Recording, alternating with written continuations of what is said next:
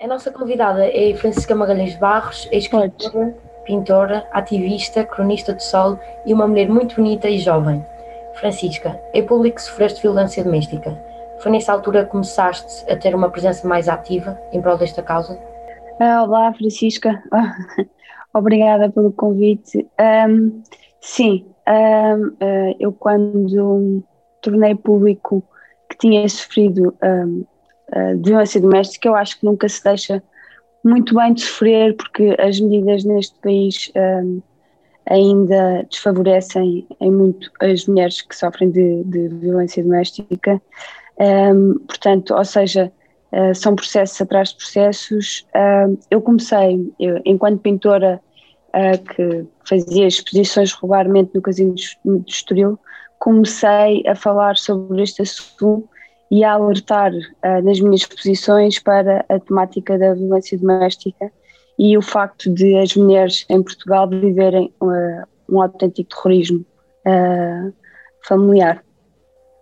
Enquanto foste vítima de violência doméstica, qual é que foi a maior dificuldade que sentiste em sair? eu não senti propriamente dificuldade em sair. A dificuldade que mais tens em sair é realmente na manipulação mental que os agressores fazem com os pedidos de desculpa uh, frequentes, de, ou seja, de, de agirem de forma uh, horrível e depois fazerem o pedido de desculpa, porque existe sempre aquela escalada de violência que tu não podes deixar que, que seja ultrapassada, mas que no meu caso um, foi, foi ultrapassada com, com insultos verbais, mas depois a escalada física só foi ultrapassada depois de, de eu estar de facto separada, portanto já estava separada quando, quando, quando isso, o pico, ou seja, que foi a agressão física se deu em frente à minha filha, o que disputou o, o primeiro processo de, de violência doméstica e depois, a partir dessa separação, um, uh, ah, o facto é que o que aconteceu foi que se tornou numa obsessão uh, que não teve fim. E, portanto, o fim dessa obsessão foi mesmo uh, eu ter que utilizar a justiça e utilizar os meios judiciais para me ajudarem, porque senão era de facto impossível contornar uh, contornar este ciclo vicioso que os agressores têm uh, obsessivo em relação às, às, às mulheres. Uma história com um final feliz, de superação, é isso que tentas passar aos teus seguidores, certo? Uh, é assim, eu, eu de, de, de vítima tornei-me sobrevivente e de sobrevivente tornei-me ativista, portanto uh, a história é mesmo essa, é que as mulheres devem, apesar de ser muito complicado, porque nem toda a gente tem o suporte familiar que eu tive, nem tem e, e, portanto por isso é que é tão complicado, porque é preciso também que o Estado uh, dê esse suporte às mulheres, porque nem toda a gente tem esse suporte, como eu digo, familiar que eu tenho, porque muitas mulheres me vêm falar e me dizem, e agora o que é que eu faço? Eu estou sozinha e para onde é que eu vou? Eu vou vou, vou falar com, com X associação ou com Y associação, mas eu não quero ir para uma casa abrigo, eu queria ficar na minha casa e não queria e não queria ter eu sair da minha casa com os meus filhos à meia da noite, uh, tantas com filhos pequenos e em que eles estão aos berros dentro de casa, em que estão a partir a casa e em que elas têm que chamar a polícia e depois não têm para onde ir. Os pedidos de ajuda com o confinamento cresceram sobretudo nas vias telefónicas e também nas digitais. Por exemplo, foi criada uma linha de apoio para a Comissão para a Cidadania e Igualdade de Gênero e o e-mail e o número de mensagem criados ao conteúdo da pandemia receberam 727 contactos entre, 20, entre 19 de março e 15 de junho, que é um, um aumento de 180% face a 2019. Achas que a pandemia tenha vindo a agravar esta violência? Sinceramente, sim. Eu acho que muitas, eh, muitas mulheres estão, estão sequestra, sequestradas com os agressores dentro de casa. Uh, muitas vezes o secretário-geral da ONU, o António Guterres, uh, falou sobre isso. Falou que estamos a viver uma pandemia e, e, a epidemia, não é, da violência doméstica, porque de facto as mulheres estão reféns dentro das próprias casas, com, com os agressores e de facto pedir ajuda é muito complicado. Em 90%, do caso, 90 dos casos de violência doméstica, penas suspensas. Isto é uma coisa que tem de acabar. Em, em violência doméstica são 90%, 90 dos casos aplicadas penas suspensas e em violações são 60% dos casos aplicadas uh, penas suspensas. Isto uh, revela uma autêntica desvalorização uh, destes flagelos por parte ainda da mentalidade dos juízes e isto é uma coisa muito grave, não é? Que caminho é que achas que Portugal ainda tem de percorrer para a violência doméstica deixar de ser uma coisa tão... Ah, o eu acho que o caminho, o caminho ainda, ainda é longo. Acho que uh, falta que as mulheres tenham medidas de proteção uh, que não têm, não é? Muitas das vezes as mulheres saem dos tribunais sem qualquer medida de proteção, quando, mesmo em casos em que, em que os agressores são condenados, as mulheres não têm medida de proteção nenhuma em relação ao agressor.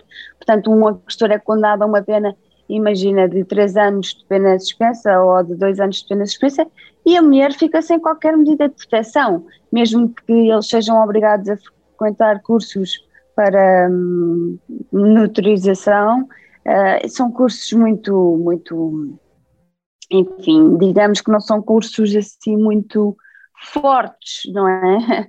Para a sua prevenção, digamos. E então ainda falta percorrer, falta percorrermos um caminho muito grande nesse sentido.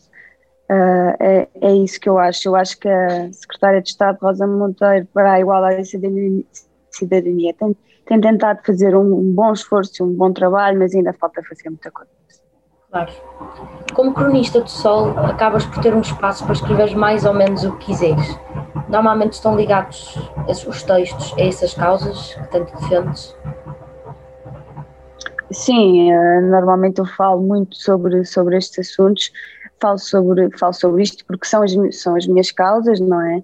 Um, falo sobre a proteção das mulheres e das crianças, porque foi uma causa que, que é uma causa que, que, são causas que eu adopto enquanto ativista, uh, que também a proteção dos idosos deve ser uh, valorizada, porque existem muitos idosos também reféns na mesma situação de filhos uh, que que são agressores. Também és mãe infelizmente pais que matam filhos não é único em Portugal. Podemos, por exemplo, relembrar um dos casos mais recentes, que foi o caso da Valentina. Acreditas que se faz justiça com 25 anos? Olha, essa pergunta para mim é bastante complicada porque um, primeiro 25 anos uh, nunca é uh, nunca é a pena real que, que um assassino uh, vai cumprir. Portanto, o assassino vai cumprir três terços da pena. Portanto, não, se queres que te diga, não acho que seja feita justiça com uma pena de 25 anos em que ele provavelmente irá estar três, três terços da pena por bom comportamento. Portanto, não, acho que não existe. Não te sei dizer, acho que devia existir um aumento geral das penas uh, contra os crimes uh, de sangue e os crimes de abusos sexuais e violação também, os crimes contra a pessoa, contra a dignidade humana, um, porque, para te dizer a verdade, um, por muito estranho e muito mal que, que pareça, os crimes patrimoniais normalmente têm penas, são dadas penas mais pesadas aos crimes uh, contra património do que contra uh, a vida humana. E eu acho isso uma, uma vergonha, sinceramente. Que mensagem gostarias de deixar para quem nos ouve e pode estar numa posição mais vulnerável?